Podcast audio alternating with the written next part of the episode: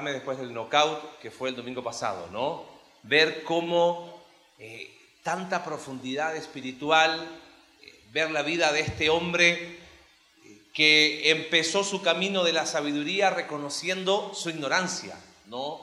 Y cómo es el punto de inicio de cada uno de nosotros, cómo lo profundizó con dependencia y cómo mostró en acciones concretas, ¿no? Y vamos ahí, si tienes tu Biblia, Primera de Reyes, vamos a ver del capítulo 4 hoy hasta el capítulo 7, te los quiero resumir así rápido para que tengas un panorama un poco de qué es lo que sigue en la vida de Salomón. En el capítulo 4, Salomón organiza la nación, versículo 1, dice que reinó pues el rey Salomón sobre todo Israel, aproximadamente fue rey por 30 años, y dice el versículo 7 que él organizó 12 gobernadores sobre todo Israel, los cuales mantenían al rey y a toda su casa, y cada uno de ellos estaba obligado a abastecerlo por un mes en el año. Organizó la nación, ellos mantenían ahí todo, todo el palacio y todo el funcionamiento. Es interesante cómo vivía la gente. Mira capítulo 4, verso 20. Judá e Israel, dice, eran muchos, como la arena que está junto al mar en multitud comiendo, bebiéndose, perdón, bebiendo y alegrándose. Había una prosperidad única. Eh, capítulo 4, al final, dice que para oír la sabiduría de Salomón venían de todos los pueblos y de todos los reyes de la tierra a donde había llegado la fama de su sabiduría. Es como que estamos en, en, en la mejor etapa de Salomón, podríamos decir. Capítulo 5 Salomón eh, le escribe a Hiram, rey de Tiro, que había sido amigo de David, su padre. Y le dice, voy a construir la casa que quería construir mi papá, la voy a hacer yo. Y claro, de Tiro le manda cedro y es la madera que David, que perdón, que Salomón usa para construir el templo. Capítulo 6 dice los 480, perdón, en el año 400 80 después de que los hijos de Israel salieron de Egipto. ¿Te acuerdas hace dos años más o menos? O hace tres años estábamos en el libro de Éxodo. Han pasado 400, ¿cuánto? 80 años. Bueno, pasaron tres para nosotros, pero para ellos pasaron 480. Y ya no había más tabernáculo porque Salomón empezó a construir el templo. Termina el capítulo 6, da todas las medidas, vamos a hablar un poquito de eso, pero mira cómo termina el capítulo 6. Dice que edificó pues la casa en cuántos años? En siete años. Y después de eso, el capítulo 7 relata que Salomón edificó su propia casa. En una lectura rápida, así de, de todos estos capítulos, uno diría, Salomón está en la mejor etapa de su vida delegando autoridad, construyendo su casa, su fama se extendió, la gente comía, estaban contentos, eh, em, construyó el templo y después construyó su casa. La pregunta, al menos para mí, cae de cajón pensando en el título de la serie. ¿Cómo es el título de la serie que estamos llevando? De la sabiduría a qué? Salomón se levantó un día y dijo, voy a ser un hombre insensato. Salomón es que un día, eh, eh, de un día, de la noche a la mañana, terminó como terminó. ¿Quieres saber cómo terminó? En dos domingos más vamos a ver el cierre de Salomón. Pero ya sabemos un poco la historia, que su vida terminó lejos de Dios, arruinado por malas decisiones. El hombre que tenía todo para triunfar, ¿Por qué terminó? ¿Cómo fue que Salomón pasó de la sabiduría a la insensatez? El último domingo vamos a ver, las raíces, que, había eh, de causas profundas. ¿Te acuerdas qué pidió Salomón? Sabes la respuesta, ¿no? Él pidió qué cosa. Alex nos explicaba el domingo pasado que no es que Salomón estaba acá y dijo, dame sabiduría, y automáticamente se volvió una persona inteligente. Dios le dio percepción, le dio una capacidad sobrenatural de comprender cosas. Pero ¿sabes qué fue aquello que jamás Dios hizo en lugar de Salomón? fue tomar decisiones por él. ¿Entiendes? Porque uno diría, bueno, pero si tenía toda la sabiduría del mundo, ¿por qué razón tomó tan malas decisiones como vamos a ver el próximo domingo y el último domingo de esta serie? Es que sabiduría que Dios le dio a Salomón no significa que él automáticamente tomó las mejores decisiones. Él tuvo que hacer un ejercicio de su voluntad. De la sabiduría a la insensatez. ¿Qué significa ser insensato? En el libro de Proverbios aparece esa palabra, el insensato, lo vamos a ver más adelante, es el hombre simple. Es el hombre irreflexivo, es aquel que hace las cosas sin pensar. El diccionario dice que el insensato es el que tiene falta de prudencia y madurez antes de actuar. Es esa persona impulsiva que no escucha, si estuviste en grupos conexión la semana pasada, los que nos cuesta escuchar. ¿Sabes a qué conclusión llegué? mi segundo nombre es Salomón. No, porque al final tú y yo, de alguna manera, en muchas ocasiones de nuestra vida, actuamos de forma que insensata. Somos impulsivos, somos irreflexivos, no escuchamos, somos imprudentes. Los capítulos que yo les resumí recién, a primera lectura nos muestran que está todo bien. Sin embargo, ahora vamos a hacer un análisis un poquito más profundo. Y si, que, si puedes colocarle un título quizás a la predicación de hoy, sería la antesala de la insensatez. ¿Sabes la que es la antesala de algo, no? Es lo previo a.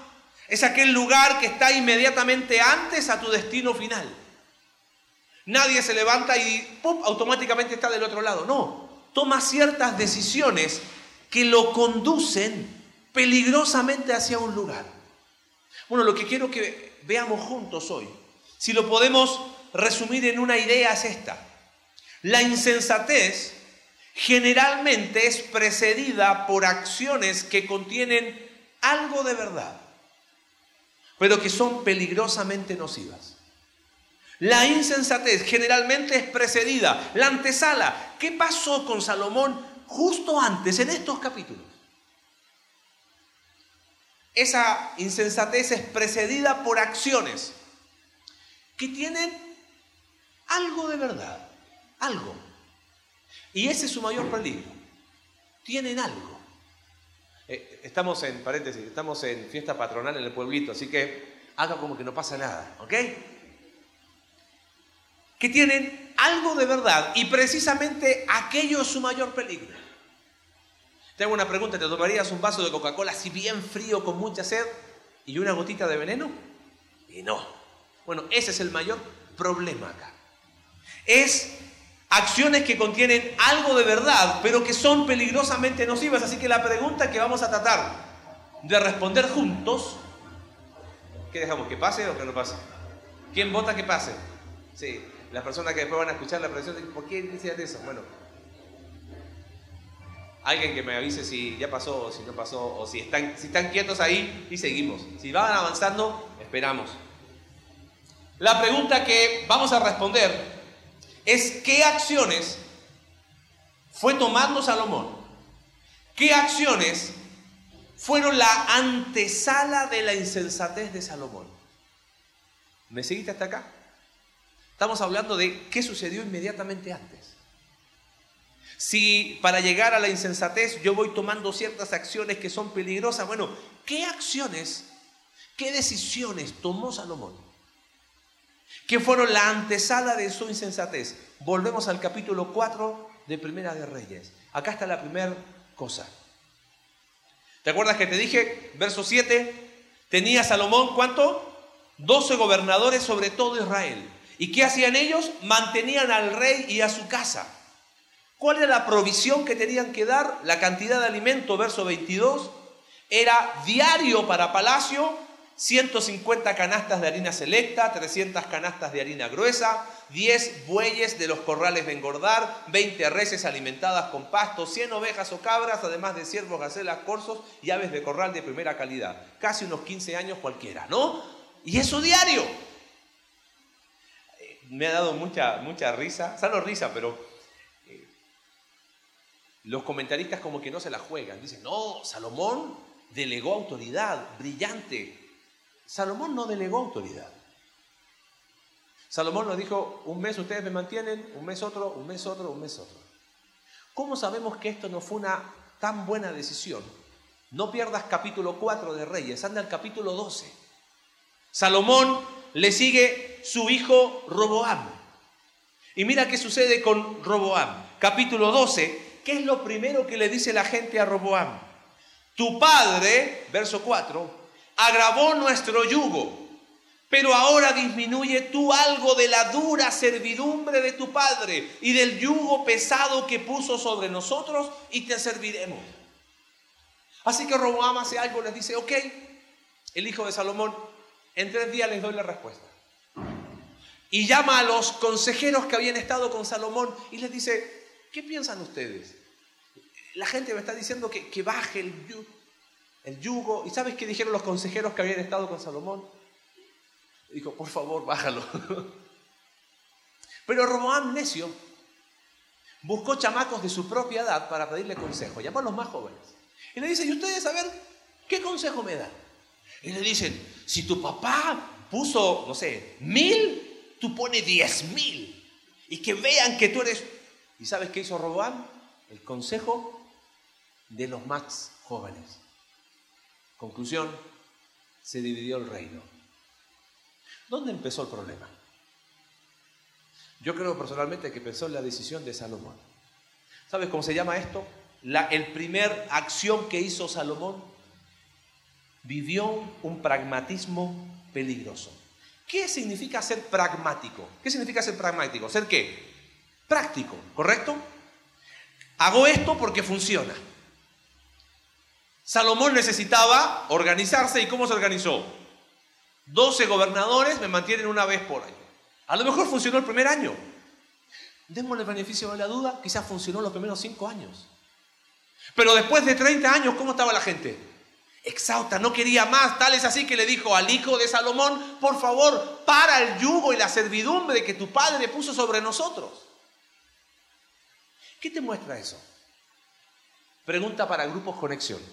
Si no estás esta semana, te lo pierdes tú, ¿ok? Esa es una forma de animarte a que estés en un grupo de conexión. ¿Es malo ser pragmático? Hay que ser prácticos, ¿o no? ¿Ok? ¿En qué cosas hay que ser práctico? ¿En todo? Ahí está el problema, ¿ves? Vivimos en una era que determina la siguiente verdad. Lo que me sirve es lo que es verdadero. Lo que da resultados es lo que es verdadero. Para el ladrón, ¿qué es más práctico? ¿Trabajar o robar? Eso es ser pragmático, ¿ves? ¿Está bueno ser pragmático en todas las áreas? Mira, bajémoslos a nuestra realidad. Las decisiones morales, me refiero de moralidad, no de mi amigo Oscar, ¿ok? Las decisiones morales no deben ser evaluadas. Por ejemplo, un matrimonio en el altar se eh, prometen fidelidad, ¿correcto? Ok, entonces yo ahora, mm, como todas las decisiones tienen que ser evaluadas, voy a evaluar si seré fiel. No, eso no se evalúa. Ese es un principio de vida. Tú no evalúas ser íntegro en tu trabajo. Ese es un principio de vida. Tú no evalúas ser gentil con las personas que estás alrededor. Ese es un principio bíblico. ¿Entiendes? Las decisiones morales no se evalúan, ¿correcto? Pero las decisiones que no son morales, por ejemplo, la necesidad te llevó a tomar un trabajo de 28 horas diarias, ¿ok? Porque la verdad estabas hasta más arriba del cuello. Una vez que saliste de las deudas, bueno, pero es que dos meses más y renuevo el auto. Bueno, dos meses más de 28 horas diarias. Oye, pero si le doy seis meses más, termino de pagar la hipoteca. Bueno, seis meses más de 28 horas diarias. Oye, pero si le doy tres meses más, podemos tener las vacaciones que nunca tuvimos. Y después de un año no tienes familia, no tienes esposa, esposo y no tienes hijos. Lo pragmático no siempre es verdadero, ¿te das cuenta? ¿Qué necesitamos constantemente? Evaluación. Considerar si era o no era lo mejor. Mira, yo creo que Salomón no tuvo una mala intención cuando dividió el reino y puso cada uno de ustedes sostiene una vez por año. No es nada. Pero una decisión no moral que no es evaluada, después de 30 años, terminó en el pueblo diciendo, por favor, no podemos más. Si le pasó a Salomón, me puede pasar a mí. ¿Cuántas veces en pos de lo pragmático pasamos la línea que sabemos que... y decimos así, es que no es ilegal lo que estoy haciendo. Ok, no será ilegal para las leyes de los hombres, pero para las leyes de Dios. ¿Qué acciones ¿Qué decisiones tomó Salomón? En primer lugar, vivió un pragmatismo peligroso. Vamos a discutir en los grupos conexión. ¿En qué sí ser pragmático? ¿En qué no? ¿En qué cosas sí vale ser práctico y cómo evaluarlo? Y en qué cosas absolutamente no. Segundo, en esta lectura leímos y leímos estos capítulos con Alex y los hablamos y decíamos, Señor, ¿qué, qué hay en estos capítulos? Fíjate, verso 20, Judá e Israel eran muchos como la arena que está junto al mar y va describiendo y va hablando. Y hay algo en el versículo 26 que me llamó la atención. Fíjate, capítulo 4, verso 26. Además de esto, Salomón tenía 40 mil caballos en sus caballerizas para sus carros y 12 mil jinetes. Y después sigue diciendo. Yo dije, 40 mil caballos. ¿Alguien que sepa de caballos acá? Expliqué esto en el primer servicio. Alguien que tiene caballos no es cualquiera, ¿ok? O sea, no sale de un peso. Digamos, bueno, pero uno diría, Salomón los necesitaba. Ahora, ¿te puedes imaginar 40 mil caballos? Alguien me ayudó, hizo el ejercicio, multiplicó 40 mil por cuánto es la extensión de un caballo y me dijo que eran como 100 mil metros, si no me equivoco. Son muchísimos, ¿ok? 40 mil caballos. Y tú dices, ¿y qué problema hay con esto? Bueno, no pierdas Primera de Reyes, acompáñame a Deuteronomio capítulo 17. Deuteronomio capítulo 17, mira qué interesante. Cuando hayas entrado en la tierra que Jehová tu Dios te da y tomes posesión de ella, estamos hablando cuando el pueblo de Israel está por tomar la tierra prometida y digas, pondré un rey sobre todas como las demás naciones, lo primero que le dice, como instrucción al rey, verso 16, pero él no aumentará para sí, ¿qué cosa?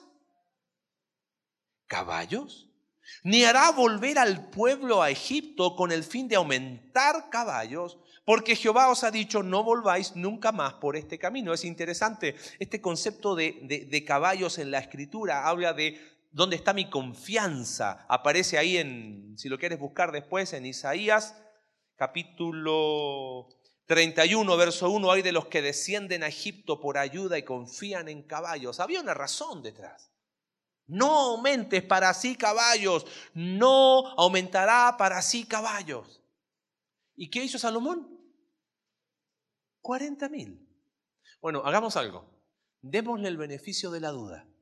Salomón no tenía idea de esta instrucción. Y como él no sabía, a lo mejor simplemente juntó caballos porque los necesitaba para su ejército. Bueno, fíjate que dice más abajito en Deuteronomio 17. Verso 18. Cuando se siente sobre el trono de su reino, entonces va a escribir para sí en un libro una copia de qué cosa? De esta ley, la que decía qué cosa? No aumentarás para ti qué? Caballos. Y vas a traerla contigo y leerá en él todos los días de su vida para que prenda a temer a Jehová. ¿Sabía o no sabía Salomón? Sí sabía de la instrucción. Pero él decidió no hacerlo. Volviendo a Primera de Reyes, Vamos a ver esto en dos domingos más, porque hay más instrucciones para el rey que Salomón pasó por alto. Sabes que yo veo acá una segunda acción, que fue la antesala de la insensatez. La primera fue vivir un pragmatismo muy peligroso. ¿Sabes cuál es la segunda? Salomón se creyó la excepción a la regla. ¿Qué decía la regla? No aumentes caballos. ¿Qué hizo él? Sí. Ahora, ¿podemos ser honestos en esta tarde? Tú y yo cuando pecamos, ¿sabemos que el pecado trae consecuencias? ¿Sabemos que el pecado trae consecuencias? ¿Sabemos que es abominación a Jehová? ¿Sí? ¿Qué más? ¿Sabemos que nos va a destruir? Sabemos que malas decisiones van a tener consecuencias aún en, en, las personas a mi alrededor y aún así, ¿qué cosa? Pecamos. ¿Sabes por qué? Porque nos creemos la misma mentira de Salomón. Que nosotros somos la excepción a qué? A la regla. Que yo lo puedo controlar. Que yo lo puedo manejar. Que a mí no me va a afectar. Que esto no es pecado. Es, no lo veas, exageras mucho.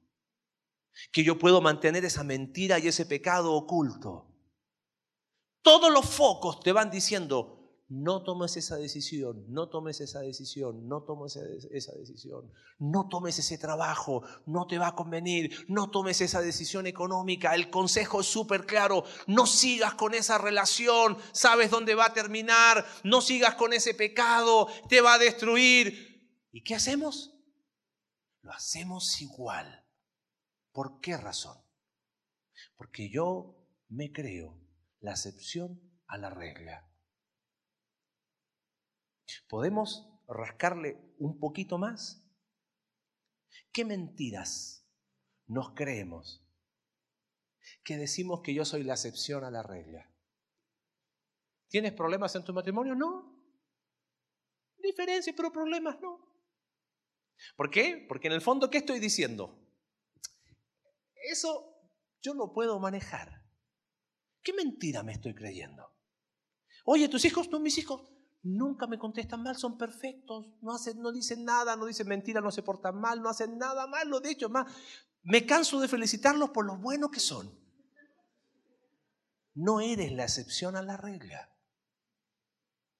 Oye, ¿y cómo es tu relación con tus compañeras de trabajo? No, es que yo soy muy amigo de mis compañeras de trabajo. No eres la excepción a la regla. Yo no soy la excepción a la regla. Por eso te decía, si el domingo pasado me estaba recién levantando del knockout de lo que fue ver Salomón, esta semana fue, hombre, durísimo. Porque sabes que todos nosotros, en el fondo del corazón, nos creemos la excepción a la regla. A mí no me va a pasar. No, eso yo lo puedo manejar. Yo lo puedo controlar. Yo puedo tener problemas en el hogar y no, no, no, no, no, no, no, no. Salomón sabía. Y aún así lo hizo. Yo sé. Y aún así lo hago. Y al igual que Salomón caminamos en la antesala de la insensatez. Por decisiones que, claro, contienen algo de verdad. Sí, a lo mejor no me va a afectar como el otro, pero, pero yo no soy la excepción. En tercer lugar, ¿qué decisiones tomó? ¿Qué acciones hizo? ¿Vivió un pragmatismo peligroso? ¿Se creyó la excepción a la regla? Fíjate en el capítulo 4, verso 29. Y Dios dio a Salomón sabiduría y prudencia muy grandes, anchura de corazón como la arena que está a la orilla del mar. Era mayor la sabiduría de Salomón que la de todos los orientales y que toda la sabiduría de los egipcios. Dice, aún fue más sabio que todos los hombres. Imagínate más que quién, más que Etán, Esraíta y que Emán y que Calcol y que Darda. ¿Los conoces, no? Yo no tengo idea quiénes son, pero evidentemente eran personas muy sabias.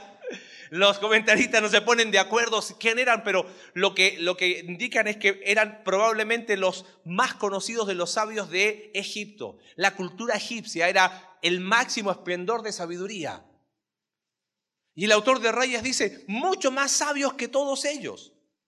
Dice, compuso tres mil proverbios, nosotros tenemos algunos acá. Sus cantares fueron mil cinco, nosotros tenemos uno. Eh, ¿Puedo anunciar, Alex, qué viene después? Bueno, con Salomón es la época de la poesía hebrea, donde se escribió el libro de Proverbios, Cantares, Eclesiastés, donde probablemente tomó forma eh, la historia de Job, que fue una historia real, pero que tomó forma en ese tiempo. Bueno, terminando Salomón, vamos a ir a libros de sabiduría. Y vamos a estar caminando por proverbios, vamos a estar hablando de cantares, vamos a estar hablando de Eclesiastés y del libro de Job. Dice, también disertó sobre árboles, o sea, sabía de botánica, desde el cedro del Líbano hasta el hisopo que nace en la pared. Asimismo disertó sobre animales, sobre aves, reptiles, sobre peces, no sé si habrá sido el primer médico veterinario de la historia, pero que el hombre sabía, sabía. Verso 34. Y para oír la sabiduría de Salomón, venían de todos los pueblos y todos los reyes de la tierra a donde había llegado, y subraya esa palabra, pero así bien marcada, donde había llegado qué cosa? La fama de su sabiduría. Hay leyendas judías, leyendas, ojo, que dicen que Salomón hablaba con los animales. Es una leyenda. No sé si habrá sido tipo el encantador de perros, así como que no sé, pero que, que tenía una habilidad única, o sea, disertaba de todos los temas. Meditando en este pasaje, leyendo una y otra vez, una y otra vez, capítulo 10 habla también de que la, la reina de, em, de Sabá, ¿ok? Sí, Sabá es Sí, Sabá, al, al sur de Arabia, dos mil kilómetros más o menos de Jerusalén, viajó para escuchar a Salomón, porque su fama se extendió y su fama se extendió. Y hablaba la semana con Alex, algo hay acá, hay, algo hay. Leyendo el resto de la Biblia, volviendo a leer el capítulo, algunas consideraciones. La primera, no hay ninguna referencia de Salomón diciendo, no es mi sabiduría, es la que Dios me dio. Léelo al revés y al derecho. Lee en Primera de Reyes, lee en Crónicas y en ninguna parte aparece Salomón diciendo, no, no soy yo. Primera cosa que nos llamó la atención. La segunda cosa que nos llamó la atención es, a ver, si Salomón era tan sabio, tendría que haber un montón de referencias en el Nuevo Testamento. ¿A quién? A Salomón. Adivina cuántas hay en las epístolas. Cero. Hay en el libro de Hechos cuatro referencias. Tres son al pórtico de Salomón, o sea, no es ninguna directa. Y la más directa es, y Salomón hizo casa a Jehová. Punto. Y en los evangelios aparece un poquito más, no mucho, en total son diez referencias. En los evangelios aparece la genealogía, no hay mucho que aportar ahí como para decir qué sabio que era. Ah, pero aparece en el Sermón del Monte, ¿te acuerdas? Jesús dice, mirad los lirios de qué? Del campo. Mira cómo visten, ni aun Salomón, y ahí está la frase, con toda su gloria se vistió así. Punto, no dice nada más. Pero hay un pasaje que llama la atención. Dice ahí en el libro, tanto en, Mateo como en Lucas, dice Jesús hablando a, la, a la población donde él estaba, él dice, la reina del sur, que te dije no es la que la que ves por Netflix, es la reina de Sabá, que fue a, escuchar de la sabiduría de Salomón. Dice que la reina del sur se levantará en el juicio con los hombres de esta generación y los va a condenar. Porque ella vino de los fines de la tierra para oír la sabiduría de Salomón. Y Jesús dice, en este lugar. Pregunta de examen. ¿Cuál ha sido el hombre más sabio de la historia? Jesús. Él lo dice, ¿no? Más que Salomón hay acá. Pero cuando se habla de Salomón, ni siquiera se habla por su sabiduría, sino están diciendo que tuvo más sensibilidad esa mujer para ir y dos mil kilómetros a escuchar la sabiduría de un hombre que ustedes que tienen acá a la sabiduría encarnada, diría Jesús. Hay algo más clave todavía, volviendo a Primera de Reyes capítulo 4 cómo vivía la gente en aquel tiempo. Dice que eran muchos, como la arena que está junto al mar en multitud, comiendo, bebiendo, alegrándose. ¿Había prosperidad material? Sí. ¿Había paz? Claro que sí. Pero ¿sabes qué es interesante? Léelo si quieres hoy en la tarde, cuando ahí diga, ¿qué hago? Leo Primera de Reyes, ¿ok? Léelo, léelo. no hay ninguna referencia a avivamiento espiritual. No hay ninguna referencia que diga, y el pueblo de Israel buscaba a Dios y cada familia buscaba a Dios. Uno podría esperar que con tanta sabiduría la gente fuera algo que destacara. Pero no es así. En el tiempo del rey, lo vamos a ver después, Josías, segunda de Reyes, Dice Josías que encontró la ley, un libro, oye, ¿qué será este libro lleno de tierra? Lo empezó a leer y de repente las lágrimas empezaron a caer por el rostro del rey Josías. Y dije, es la ley de Jehová, la dejamos abandonada, habían metido ídolos al templo y hubo un avivamiento tan grande en aquel tiempo que dice el libro de Reyes que se celebró una Pascua como no se celebraba desde los tiempos de los jueces. ¿Por qué te digo todo esto? Porque la sabiduría de Salomón no significó avivamiento espiritual. Todo lo contrario, terminó el reino y se dividió. ¿Qué lección aprendemos acá? Hablamos de que Salomón vivió un pragmatismo peligroso, se creyó la excepción a la regla. En tercer lugar, confundió fama con espiritualidad. Y yo creo que la confusión la tenemos nosotros. Vivimos una era de la fama, ¿correcto? ¿Cuál es la profesión más rentable del mundo hoy? Ser influencer, ¿no? Se graban aquí comiendo tacos y, y les pagan por eso. O sea, increíble. Es la tiranía de los likes, ¿entiendes? Mientras más famoso, mejor. Se busca la relevancia a cualquier precio. Y sabes qué, yo creo que tú y yo también confundimos fama con espiritualidad. ¿Por qué? Porque como lo dijo fulanito de tal y es famoso, debe ser qué? Verdad.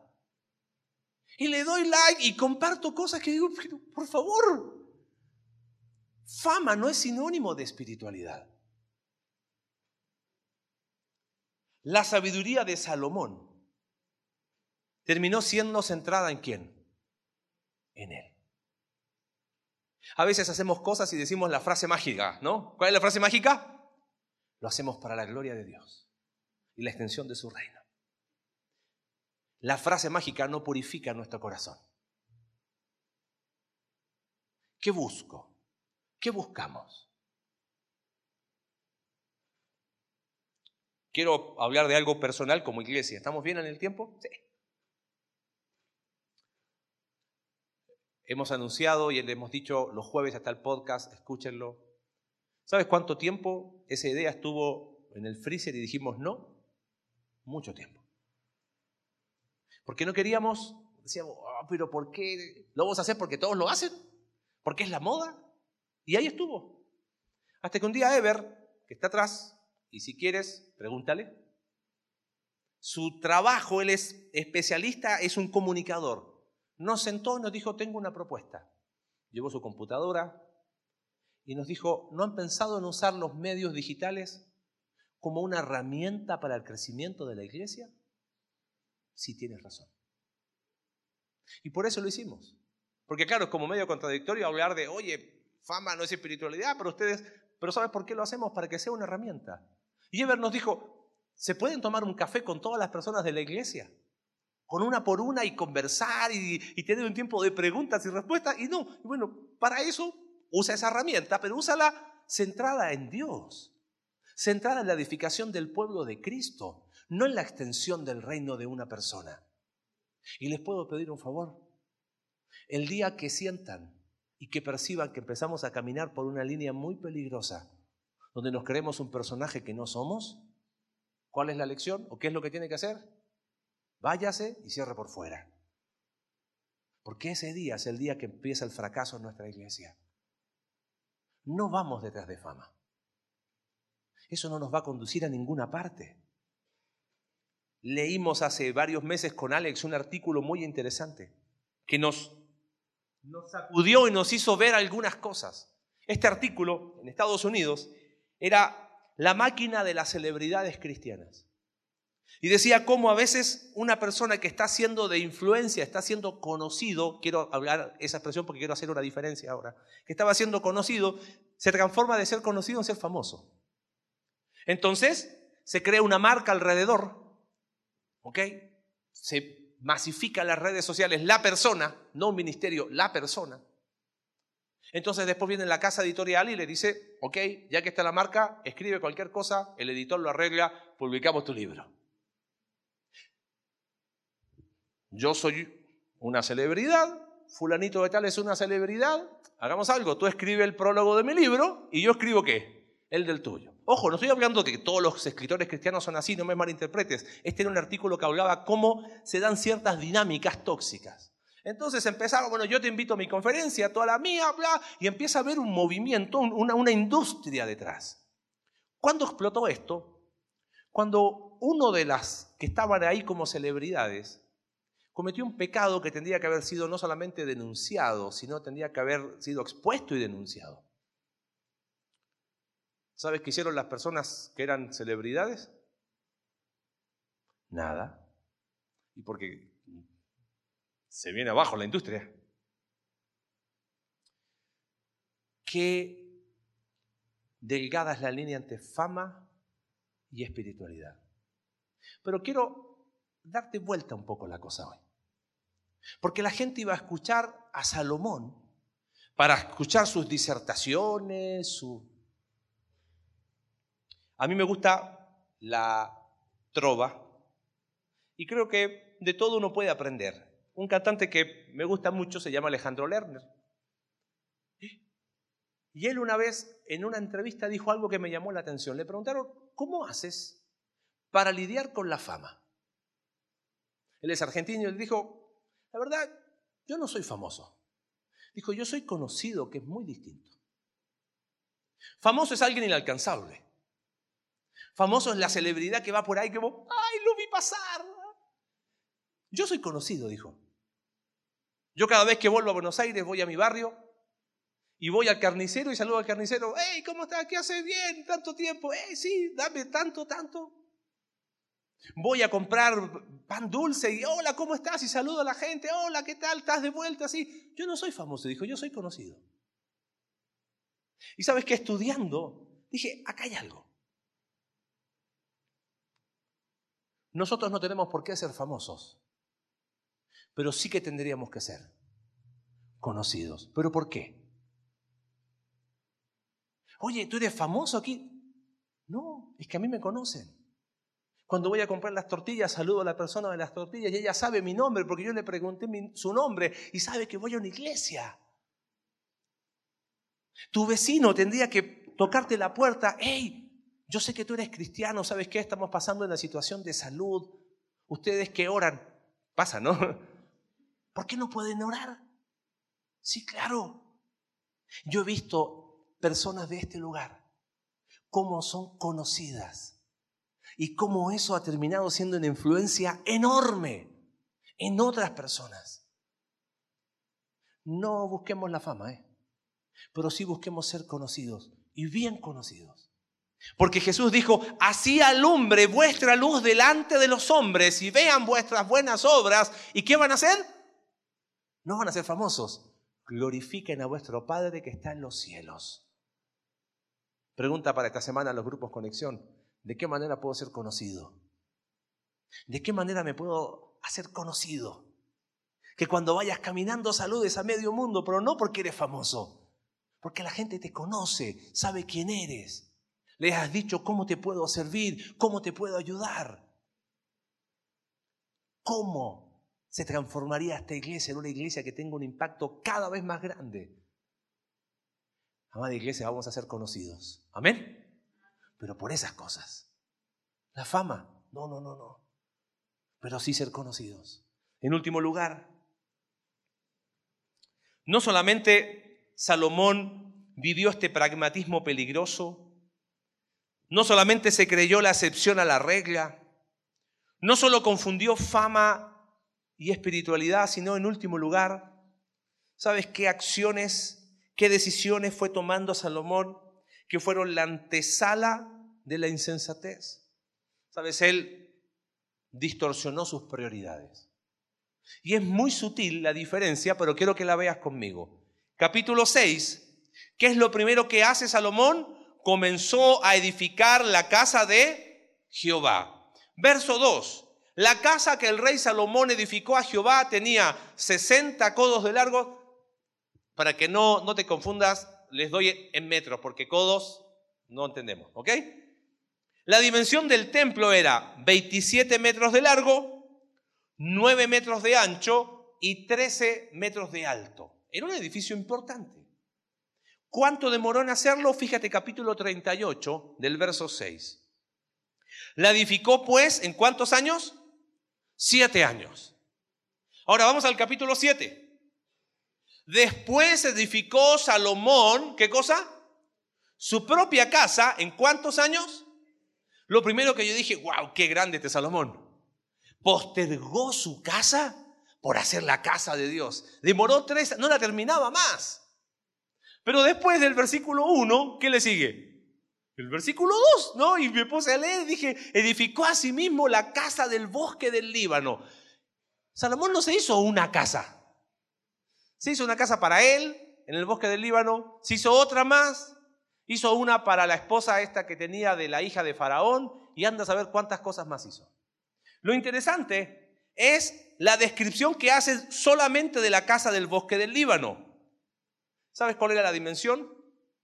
Acuérdate la del templo. 27 de largo, 9 de ancho, 13 de alto, 7 años. Acá tenemos casi el doble de años, 13 años. Pero miren las dimensiones. De largo, 45 metros, el doble. De ancho, 22 metros, el doble. Y de alto lo mismo. ¿Por qué se demoró 13 años? Y porque era el doble de grande.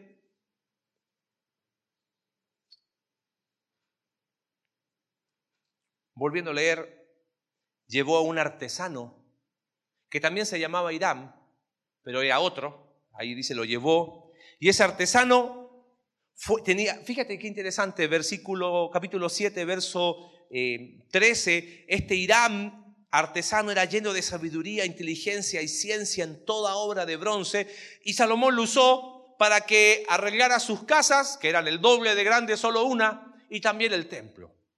Lo interesante es que la descripción que se hace de Irán es la misma descripción que se hizo de Besaleel y Aholiab. ¿Te acuerdas quiénes eran? No, no te acuerdas, ni yo tampoco, no tenía idea quiénes eran hasta que lo volví a estudiar. Eran los artesanos del tabernáculo que lo usaron su talento para la obra de Dios. Pero acá vemos a este Irán artesano haciendo las dos cosas. Yo creo que acá hay un peligro. Mira, a ver si me sigues con esto y vamos cerrando. ¿Verdadero o falso? Cumple con Dios y haz lo que quieras. ¿Verdadero o falso? ¿Verdadero, falso, falso, verdadero? No suena mal. La antesala de la insensatez son aquellas decisiones que contienen algo de verdad, pero que son nocivas a más no poder. Como es el pragmatismo ese peligroso, como es creer que eres la excepción a la regla, como, es eh, de alguna manera terminar confundiendo fama con espiritualidad. Ahora, compara esta frase de cumple con Dios y haz lo que quieras con una frase que dijo Agustín, ama a Dios y haz lo que quieras. Hablemos de la primera. ¿Qué es cumplo con Dios y hago lo que quiera? Ya te hice tu casa, ahora me hago la mía, que es del doble de grande. ¿Qué es cumplir con Dios? Vengo el domingo, ya está. Cumplí con Dios, el resto de mi vida hago qué? Lo que quiero. ¿Qué es cumplir con Dios? Bueno, vengo el domingo, doy mi ofrenda, estoy en un grupo conexión, o sea, ya, rete, que te contra, cumplí con Dios. Ahora, si le sumamos a eso, que además sirves en un ministerio, no, hombre, ya cumplí con Dios. Yo ya estoy bien, con el que tengo que estar bien, el resto de mi vida hago lo que quiero. ¿Cómo se llama eso? Religión. ¿A dónde nos lleva? A la insensatez como lo llevó a Salomón. Tengo una pregunta. ¿Alguna vez vamos a poder cumplir con Dios? Jamás. La vida cristiana no se trata de cumplir algo porque nunca lo vamos a poder hacer. Ahora analicemos la otra frase. Ama a Dios y haz lo que quieras. ¿Qué implica amar a Dios? Tomar Deuteronomio capítulo 6, que dice, amarás al Señor tu Dios con todo tu corazón, con toda tu alma, como dice Jesús ahí citando, con toda tu mente y con todas tus fuerzas. Si yo amo a Dios, cualquier cosa que yo vaya a hacer va a estar bajo los parámetros de qué? De Dios. Porque, escúchame bien, no es que tiene que haber Dios, debe ser prioridad uno. Ok, cumplo contigo y hago lo que quiero. No, Dios es preeminente. Y eso significa que sobre todo, que es antes que todo, que es en todo. Si yo digo que amo a Dios con todo mi corazón, con toda mi alma, toda mi mente y toda mi fuerza, voy a amar a mi esposa, voy a amar a mi esposo, voy a amar a mis hijos, vamos a poder enfrentar nuestros conflictos y solucionarlos tomados de la mano de Dios, porque entendemos que amar a Dios es la esencia de la vida. Lo inevitable de amar a Dios, ¿qué va a ser? Y amar al prójimo, y se acabó. Yo creo que Salomón, de alguna manera, dijo, ya está la casa, ahora me toca a mí. Y dime, ¿cuántos domingos, con una mano bien honesta en el corazón, no nos levantamos con la misma actitud? Voy a cumplir, listo, porque el lunes tengo que tomar una decisión muy importante. y nos creemos la misma mentira. ¿Sabes qué nos conduce todo eso? A una antesala. La antesala de la insensatez. Como dice Alex, las cosas no ocurren en un vacío. Siempre hay síntomas. Hay una antesala de decisiones que quizás no son abiertamente pecaminosas, pero hay una mezcla de verdad y mentira, al igual que Salomón. Y la insensatez empieza a ganar en mi corazón, viviendo ese pragmatismo peligroso, creyendo la mentira de que yo soy la única excepción a la regla, confundiendo fama con espiritualidad y distorsionando mis prioridades. Esta semana te decía, si me costó levantarme del knockout del domingo pasado, estudiando esta semana fue bien intensa, de forma muy personal. Porque uno piensa que, que a uno nunca le va a pasar. No esperes estar en la insensatez. Evalúa hasta dónde estás a veces en la antesala. Esta semana mi esposa me dijo, ¿podemos hablar? Sí. dije, ¿sabes qué? Me dijo, hay cosas que no son malas, pero no sé si son sabias. Hay cosas que no son pecaminosas, pero no sé si es lo mejor para tu vida. Porque ninguno de nosotros está exento de caer en la antesala de la insensatez. Ninguno. Ninguno. Proverbios capítulo 22, verso 3 y capítulo 27, verso 12. Dice, el avisado ve el mal y se esconde, pero los simples, los insensatos, pasan y reciben el daño. ¿Qué implica un avisado? ¿Quién vendría a ser el avisado acá? El sabio. Ve el mal y ¿qué hace? Actúa. Dice, por ahí no, eso no me está conveniendo, esas acciones, esa forma, eso no, no está mal, pero no es lo mejor. El avisado ve el mal y se esconde, los simples pasan y reciben el daño. Para que haya un avisado, tiene que haber cuántas personas? Dos. El avisado y alguien que, que le avise. Por eso la sabiduría se profundiza en comunidad. Pero sabes qué, cierro con esto. La vida de Salomón me hizo reflexionar en lo siguiente. ¿Sabes qué es la vida de Salomón? Es el grito del cielo, avisándonos a nosotros. Muchachos, acá está la vida de Salomón. Mira las cosas que él hizo buenas, imítalas. Pero mira aquellas cosas que no fueron lo mejor. Y es como que desde el cielo se escucha, ¡hey! ¿Cómo decimos en México? Abusado. Bueno, no quiero ser hereje ni mucho menos, pero siento que es, ¡hey! Avisado. Atento. Porque sabes qué? Nosotros hoy somos mucho más responsables. Porque el aviso tiene un nombre, se llama Biblia. Y está llena de historias que nos dejan lecciones tan profundas. Ninguno es mejor que Salomón. Ninguno es exento de estar en la antesala de la insensatez. El avisado ve el mal. ¿Sabes qué? Aprendemos la lección. Y aunque duela, si hay que hacer ajustes, hagámoslo. Hay que hacer las preguntas incómodas, únete a un grupo conexión pero no hagamos caso omiso al aviso del cielo. Amén. Señor, gracias por tu palabra en esta tarde. Gracias, Señor, porque, como dice el apóstol Pablo, las cosas que antes se escribieron, se escribieron para nuestro aprendizaje, para nuestra enseñanza, para que nosotros no nos equivoquemos como se equivocaron estos hombres. Señor, no somos mejores que Salomón. Es más, nos juega en contra todo lo que Él tenía que nosotros no tenemos. Pero tenemos algo a favor.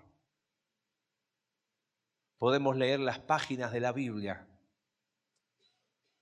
y saber identificarnos con esa historia.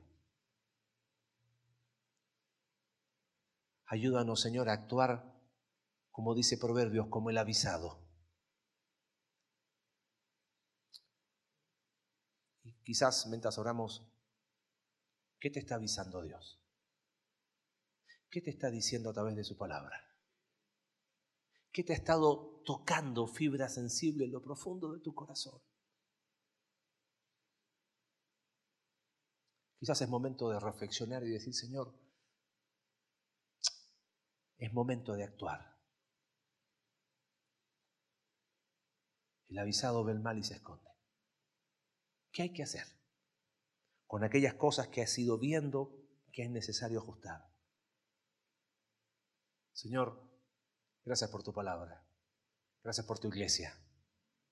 Gracias porque tu palabra siempre nos anima a mirarte a ti por sobre todas las cosas.